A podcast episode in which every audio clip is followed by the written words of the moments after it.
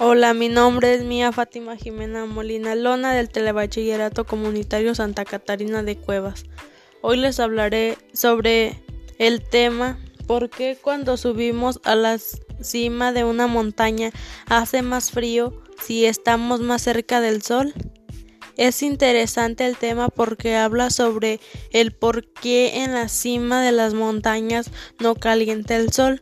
Lo que más me gustó fue que los rayos solares atraviesan la atmósfera y van a dar a la superficie terrestre.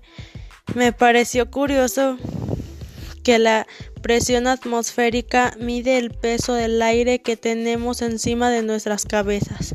Para concluir, pienso que es importante leer este tipo de lecturas para saber la realidad del Sol. Muchas gracias por su atención. Les invito a seguirme en mi canal El Saber es Poder. Hasta pronto.